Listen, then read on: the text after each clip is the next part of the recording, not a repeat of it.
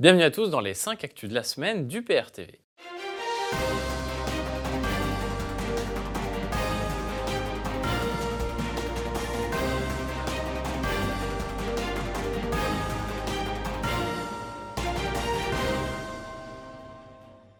Et nous commençons tout de suite avec le Conseil d'État qui estime ne pas avoir eu le temps de garantir au mieux la sécurité juridique de la réforme des retraites.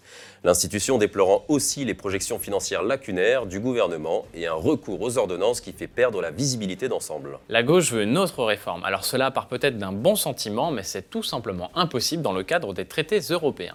Pour avoir un véritable retrait de la réforme, il faut la révocation de son commanditaire, autrement dit, il faut sortir de l'Union européenne. Ensuite, il sera temps d'analyser s'il y a vraiment un problème de financement des retraites une fois que seront récupérées les sommes folles englouties par la construction européenne et que l'économie sera relancée par la sortie de l'euro. 61% des Français pensent que Macron devrait retirer la réforme des retraites selon un sondage ELAB pour BFM TV qui révèle aussi l'opinion très maussade des Français sur Emmanuel Macron. Seulement 14% des sondés jugent que son action est satisfaisante et 62% jugent qu'elle est décevante. Macron se défend d'être un dictateur et pourtant il poursuit aveuglément sa réforme des retraites alors que le pays se soulève et que l'on observe un recours accru à la violence. L'armée conteste à son tour le projet de réforme des retraites. Pour le Conseil supérieur de la fonction militaire, certaines dispositions fragilisent notre modèle d'armée et plus généralement la condition militaire. Alors que les calculs montrent que la réforme va aggraver les déficits, de très nombreuses professions font entendre leur désaccord. Après les personnels hospitaliers, les pharmaciens, les professeurs, les psychologues d'orientation scolaire et les avocats, c'est maintenant au tour de l'armée. Une manifestation nocturne contre la réforme des retraites était organisée à Lille. Malgré l'interdiction du préfet, les manifestants ont des flambeaux. Les protestations se multiplient contre cette réforme. Blocage, coupure de courant, menaces, y compris contre Macron. Perturbations diverses. Combien de temps Macron va-t-il encore tenir? La loi contre la haine s'est transformée en loi sécuritaire au nom de la lutte antiterroriste. En effet, cette loi impose désormais aux plateformes de retirer en une heure des contenus qui, d'après la police, relèvent du terrorisme. La police décidera seule, sans le contrôle d'un juge. Cette loi donne tout simplement à l'exécutif le pouvoir de censurer sans avoir à passer par un contre-pouvoir judiciaire. C'est la porte ouverte à toutes les dérives dictatoriales. Ainsi, l'honneur des députés exigerait qu'ils rejettent la loi dans son ensemble. De sources concordantes, au moins trois industriels américains sont sur les rangs pour prendre le contrôle de Photonis, le leader mondial de la vision nocturne. Safran et Thales ont décliné l'appel des pouvoirs publics à candidater.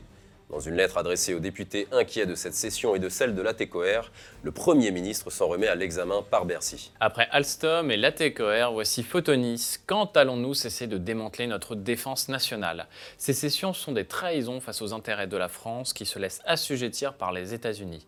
Libérons-nous au plus vite de l'Union européenne, de l'euro et de l'OTAN avant qu'il ne soit trop tard. L'OMS corrige son évaluation sur le coronavirus de la menace qui passe à élever à l'international. Apparu début décembre sur un marché de Wuhan, le coronavirus a déjà fait 80 morts et près de 2700 personnes ont été contaminées en Chine. En France, trois cas ont été recensés à Bordeaux et Paris. Le gouvernement français va organiser un rapatriement par voie aérienne directe pour les Français de la région de Wuhan en milieu de semaine. Les tarifs de l'électricité vont augmenter de 2,4% pour les tarifs bleus résidentiels ainsi que pour les tarifs bleus applicables aux consommateurs professionnels éligibles. Ce projet a été transmis pour avis au Conseil supérieur de l'énergie. Cette hausse tient compte de l'augmentation du coût de l'approvisionnement sur les marchés, mais aussi de la prise en compte du rattrapage sur deux ans de l'écart entre coûts et tarifs au cours de l'exercice 2019. L'électricité française était la moins chère du monde? Rappelons qu'EDF a été contrainte par la Commission européenne d'augmenter ses prix fortement pour que ses concurrents puissent entrer sur le marché de l'énergie. Et cela pour répondre aux obligations de libre concurrence du marché européen et aux contraintes de l'article 106 du traité sur le fonctionnement de l'Union européenne. Le déficit du budget de l'État français s'est établi à 113,93 milliards d'euros à la fin de novembre. Il se creuse par rapport à son niveau de 95,64 milliards d'euros à la même période il y a un an. L'Union européenne, de manière très dogmatique, impose une politique d'austérité à la France au travers des GOPÉ.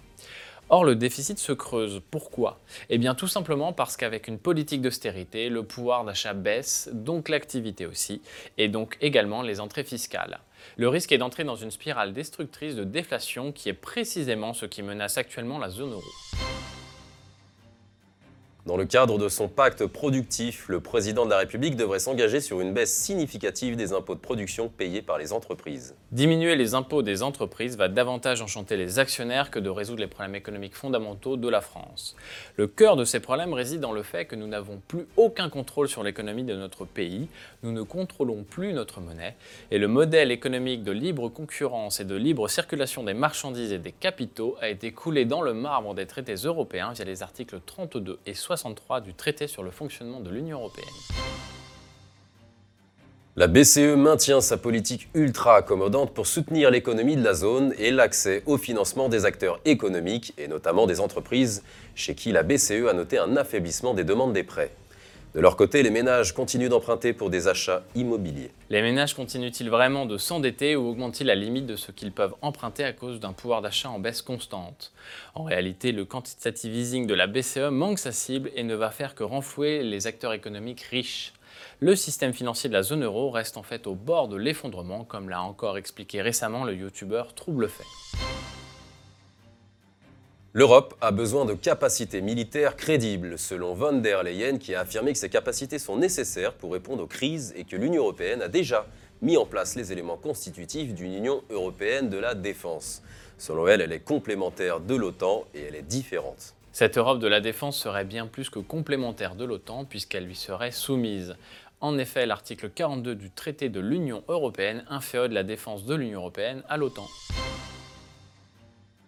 Par ailleurs, Ursula von der Leyen a pour ambition de créer un SMIC européen. François Asselineau explique pourquoi ce projet sera inévitablement un échec, à cause notamment de l'opposition intransigeante des peuples scandinaves. Les pays scandinaves sont en fait vent debout contre l'instauration d'un tel SMIC. En Suède, en Finlande et au Danemark, les partenaires sociaux, c'est-à-dire les syndicats, ont annoncé qu'ils utiliseraient, citons-les dans le texte, tous les instruments politiques et juridiques à leur disposition pour empêcher l'adoption d'une directive européenne qui imposerait un salaire minimum européen. Ils assurent, tous les syndicats scandinaves, qu'une telle mesure pourrait tout simplement anéantir le modèle économique et social nordique. Dans les pays scandinaves, il n'y a pas de SMIC uniformisé, il y a des salaires minimums à l'embauche et euh, il y a donc des salaires minimums qui sont différenciés selon les branches professionnelles. Et c'est un accord, une espèce de cogestion entre le patronat et les syndicats de travailleurs et qui fonctionne à la satisfaction générale des Danois, des Suédois, des Finlandais depuis des décennies. Et les Suédois, les Danois et les Finlandais n'en veulent, ne veulent absolument pas qu'on touche à ce système dont ils sont très fiers et ils exigent donc le rejet de tout projet de directive de SMIC européen.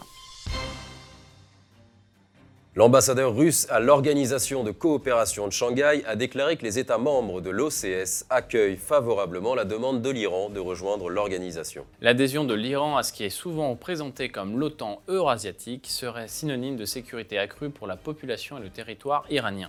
Cette sanctuarisation pourrait constituer la véritable vengeance de l'assassinat du général Soleimani. 375 milliards c'est l'équivalent en euros du montant des investissements prévus par le gouvernement russe pour moderniser une Russie à l'économie anémique. Avec ces investissements, sa sécurité aussi bien militaire, alimentaire ou énergétique, avec ses nouvelles alliances avec la Chine et l'Asie centrale, la Russie achève son redressement spectaculaire et son grand retour sur la scène internationale. Elle participe ainsi à la construction du grand espace économique et politique eurasiatique.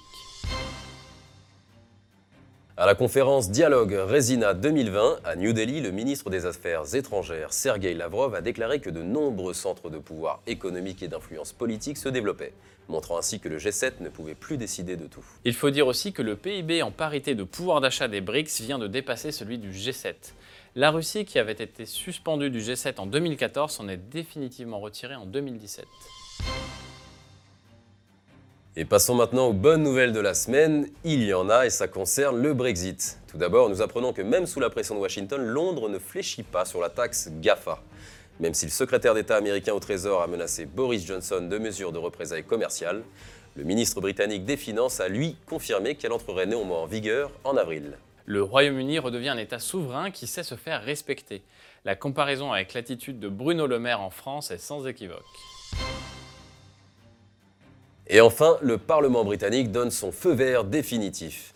Les étapes suivantes pour l'accord de sortie sont la promulgation par la reine d'Angleterre et la ratification par le Parlement européen. Le Brexit est un événement d'envergure historique qui aura maintenant lieu de manière certaine.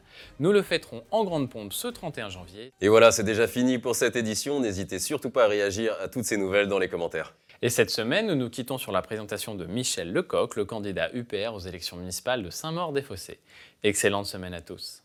Je suis donc euh, Michel Lecoq, je me présente ici à Saint-Maur-des-Fossés pour les municipales qui auront lieu le, 15 et le 22 mars. Saint-Maur-des-Fossés, je connais bien, j'y suis né pour tout dire, j'y ai fait toute euh, mon enfance, ma scolarité. J'ai ensuite euh, exercé ma profession de médecin généraliste sur Saint-Maur depuis 35 ans, j'ai vissé ma plaque en janvier de 1985. Une liste qui est en cours de constitution avec 49 colistiers et euh, les valeurs de l'UPR que nous mettons en avant avant toute chose. moi, je, choisis de, proposer une approche un petit peu différente, c'est-à-dire de, proposer aux, Saint-Mauriens de partir des réalités. C'est-à-dire que les réalités sont en particulier de quels moyens dispose aujourd'hui le maire ou la commune pour mettre en place un certain nombre de choses il faut bien comprendre que le, maire a été dépossédé de beaucoup de ses, fonctions, même s'il en garde de, nombreuses toutefois. Construire un programme, c'est surtout d'abord savoir écouter les, Saint-Mauriens sur ce qu'est leur quotidien. Hein. Et donc, euh, pour cela, le référendum d'initiative locale sur des questions importantes, il, est, essentiel, bien entendu, parce que, bien entendu, les constructions, le béton qui sort de partout, les, les, qui se font littéralement, disons-le, raqueter par le système de, stationnement, euh, dont les gens n'ont pas compris que, par exemple, toutes les bornes de stationnement payant, c'est un détail technique, mais il faut, il faut le dire, hein, euh, toutes les bornes de stationnement sont interconnectées. Donc, de toute manière, les, cueilleurs d'amendes euh, qui, sont pilotées par, par la société privée, de toute manière savent que dans trois minutes, là, il y a une voiture qui va dépasser le chrono. Et donc, les, les gens sont mais sont révoltés de se faire raqueter de la sorte. Alors déjà, ils ne payent pas moins d'impôts locaux et en plus, on leur fait les poches par d'autres biais. Donc tout, tout, ça, ce sont des réalités dont il faut partir. Partir des réalités, ça me semble être la base autour des valeurs. Alors, le casier judiciaire vierge, le projet formel de lutter contre la corruption et les petits arrangements entre amis, qui sont le début de la corruption à mon sens. Le référendum d'initiative locale, j'en ai parlé. C'est bon. Après, davantage de choses seront développées dans ma profession de foi, puisque elle sera surtout bâtie en fonction de ce que les Saint-Mauriens ont commencé de me faire remonter de leur quotidien. Les Saint-Mauriens sont-ils bien informés qu'ils auront le choix entre euh, réélire la municipalité sortante euh, ou éventuellement une liste euh, sous, la bannière de, de Macron ou bien de se réveiller et de proposer autre chose pour la commune. Ce sera aux Samoriens d'en décider.